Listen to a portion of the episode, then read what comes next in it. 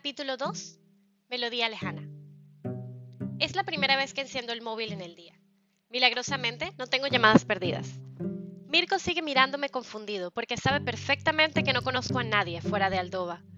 Lo más probable es que sea alguien que se haya equivocado de número o que pretenda hacer alguna jugarreta. Pero, ¿por qué lo habrá repetido entonces tantas veces? Con la de hoy, vendrán siendo ya alrededor de 20 llamadas sin sentido, casi todas entre medianoche y las 7 de la mañana. Apenas un par ha entrado en la tarde. Preocuparme por eso es una forma muy buena de olvidar la incomodidad que he sentido respecto a mi salud los últimos días. Es extraño que, aparte de los dolores en el pecho, me sienta tan bien, como si ese fuera el único síntoma de lo que sea que tenga. Estoy segura de que se están ahogando en un vaso de agua. Pero se supone que estoy pensando en algo más. Un buen misterio para mantener la mente activa. Aunque al final no sea nada, siempre es divertido imaginarse mil escenarios. Mirko está verdaderamente emocionado, no para de hablar sobre su amigo y cómo de seguro nos ayudará. Él mismo tiene cerca de 100 teorías distintas. Dice que quizás es algún espía con una misión ultra secreta o la víctima de un secuestro buscando ayuda. Piensa que a lo mejor me he ganado un premio, que me están investigando, que cada llamada activa la cámara en mi teléfono, que nos pueden ver. Yo pienso que mira demasiada televisión y que estar todo el tiempo rodeado de niños pequeños le ha terminado de freír el cerebro. Pero al menos es divertido. Cuando llegamos al centro comercial, sube las escaleras mecánicas de dos en dos. Yo trato de imitarlo, pero opto por abortar la misión cuando veo que estoy a punto de resbalarme y caer. Él ríe, por supuesto, como siempre. Para él, las cosas son un juego. Todo le entusiasma, todo es una nueva aventura. Para es divertido tenerlo cerca por eso. Me hace olvidar. La tienda en sí deja mucho que desear. No esperaba gran cosa, pero un puestito apretujado en lo que casi parece ser un callejón sin salida no era lo que Mirko me había descrito. El cartel que reza Tecnoseñal, con luces de neón azul, brilla como si fuera un fantasma en medio de dos enormes tiendas departamentales. ¿Qué esperabas? Tiene más o menos nuestra edad, me dice, encogiéndose de hombros. Al menos tiene su propio negocio. Nosotros no podemos decir lo mismo. Su amigo nos saluda con la mano desde la distancia. Está tan feliz de ver a Mirko que me hace sentir un poco incómoda. Es uno de los pocos Avins que no he visto antes. Generalmente nos conocemos todos en la comunidad. Tenemos que estar unidos, supongo. Quizás se mudó hace poco. Ninguno puede dejar de sonreír yo no puedo dejar de pensar en el ancho de su espalda, en lo alto que es y en lo pequeño que mi amigo se ve en comparación.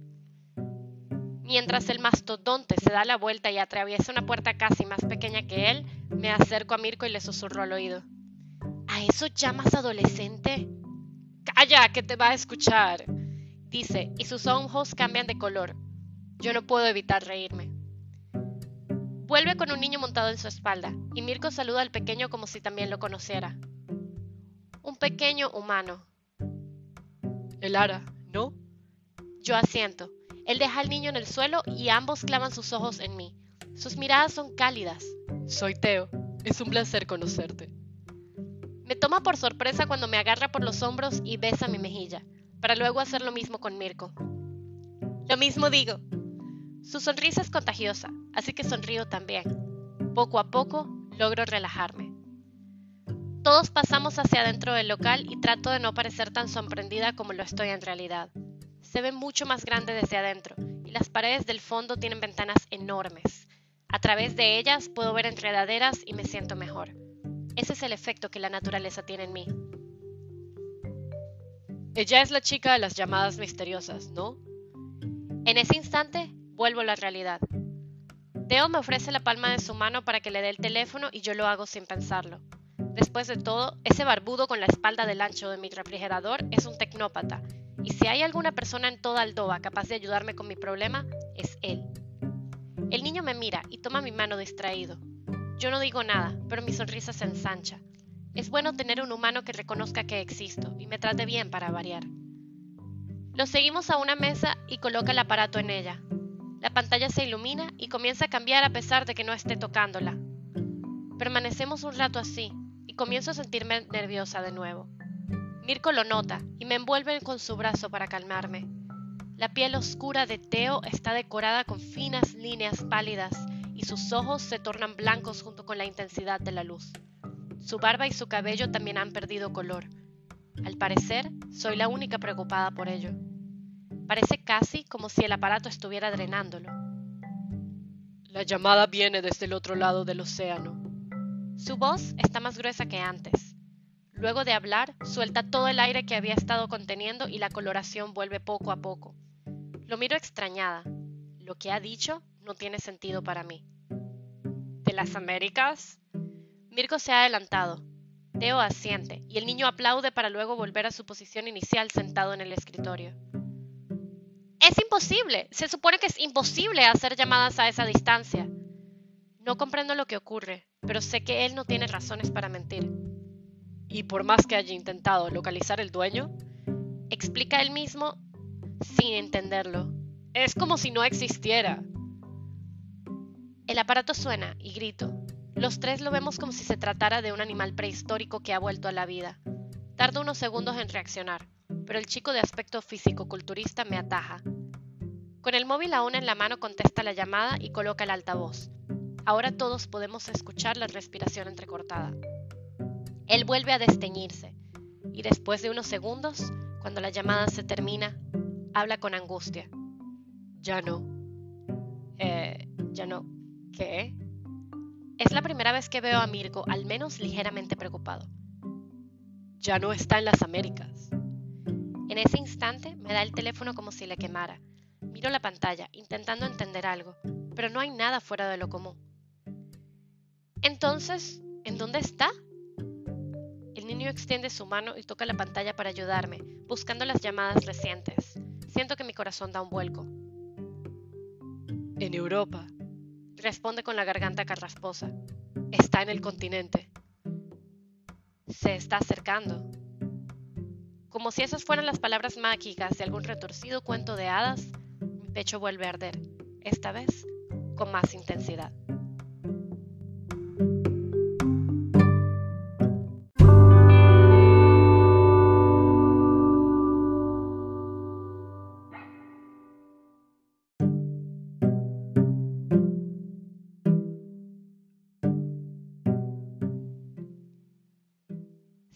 Enredado luciérnagas en el cabello. Están allí desde que salí casi corriendo del centro comercial. Se quedaron ahí porque me confundieron con la nieve que aún no cae. El movimiento no les molesta. Se quedaron como si sintieran pena por mí. Es bueno encontrar nuevos amigos de vez en cuando. Camino entre la multitud de humanos y Avins. Recibo algunas miradas extrañas. Nada fuera de lo usual. Me he dado por vencida con mi teléfono, así que lleva rato apagado. La voz de Teo aún retumba en mi cabeza, pero el susurro de las luciérnagas me calma. Se siente extraño tener los pies sobre la tierra, pero sé que lo mejor es no llamar demasiado la atención. Supongo que la mayoría piensa así, porque solo unos pocos se atreven a flotar en el aire o correr entre las paredes y techos. Atravieso un edificio de oficinas. El aire acondicionado hace que mi cuerpo se estremezca. Le sonrió al hombre de la puerta, pero él ni siquiera hace ademán de mirarme. Supongo que el odio y la ignorancia le han ganado la educación. No me considero tan distinta a ellos. De hecho, creo que paso bastante desapercibida. A veces pienso que es mi blancura la que me delata, aunque esta vez quizás andar acompañada de lucecitas voladoras no sea tan buena idea. La parte trasera del edificio es más agradable. Me alegra haber salido del entorno congelado y gris y estar de nuevo bajo el cielo azul. Si tan solo no hiciera tanto calor. Puedo ver el invernadero en la distancia y corro hacia él, agarrando el maletín con fuerza. Casi nadie se asoma por esta parte, así que uso un par de gotas que pido prestadas de las flores para ayudarme. Al llegar al lugar, percibo un murmullo que viene de adentro. La puerta brilla, y así sé que ella está esperando mi llegada. ¡Buenos días! La saludo, emocionada por saber que no seguiré siendo ignorada. Elara, por favor, no traigas bichos a mi jardín. Está sentada en el suelo, de espaldas a mí, pero sé que está sonriendo. Sé que no lo dice por mal. Suspiro y despierto a mis amigas dormidas. Se quejan un poco, pero les explico que debo dejarlas ir y salgo mientras las ayudo a desenredarse. Al menos ellas entienden. saben que no las estoy echando. Espero que me encuentren de nuevo en otro momento. Luego de eso, intento alisarme un poco el cabello y sostengo con fuerza el maletín blanco.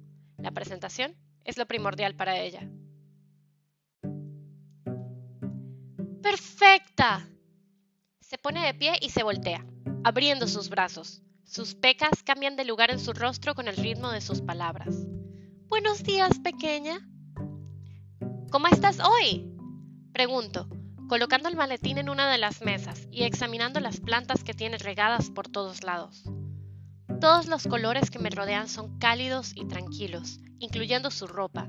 Nadie que la viera así tendría idea de lo extrañas que pueden tornarse las cosas en este lugar.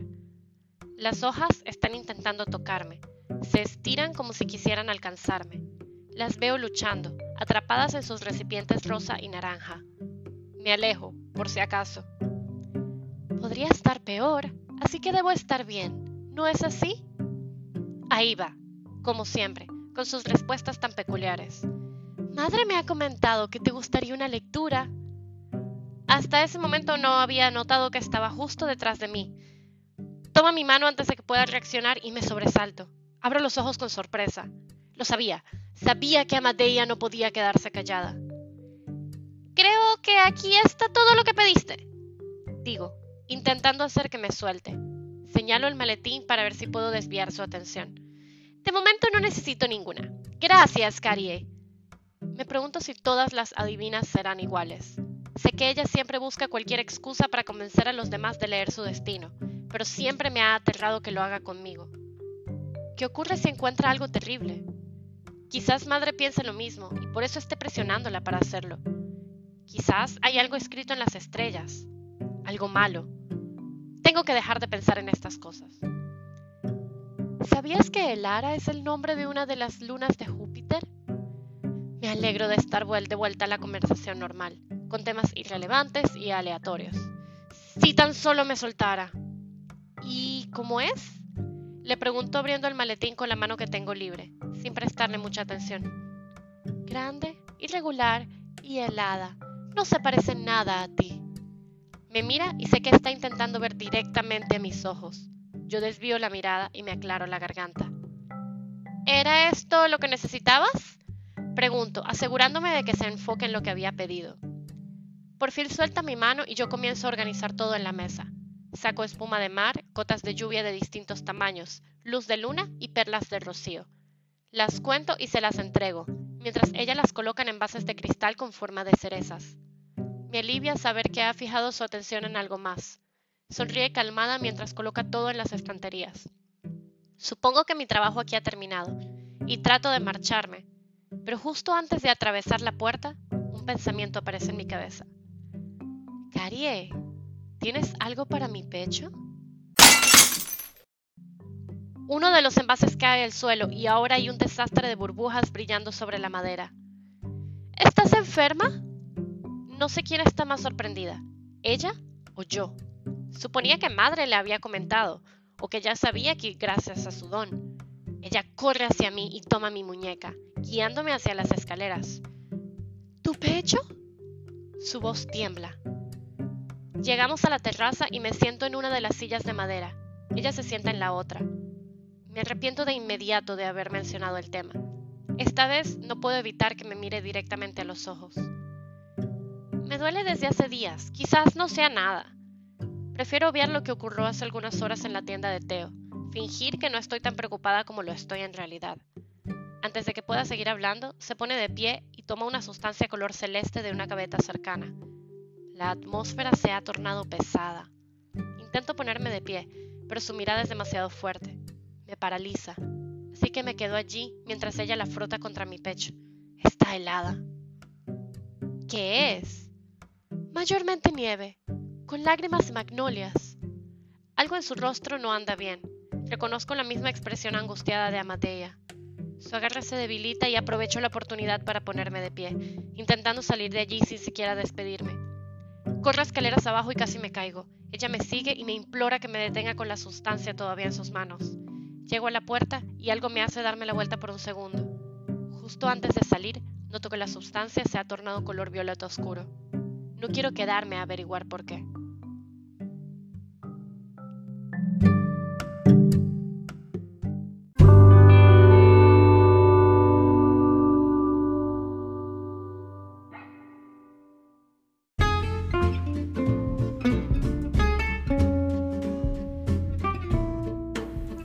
Hola, soy Beatriz Lebrun. Gracias por escuchar otro capítulo de La neblina que nos rodea. Si te gustó, no olvides dejar un like y tus comentarios porque me encantaría leerlos. Tampoco olvides suscribirte a mi canal y seguirme en Wattpad. Nos leemos muy pronto.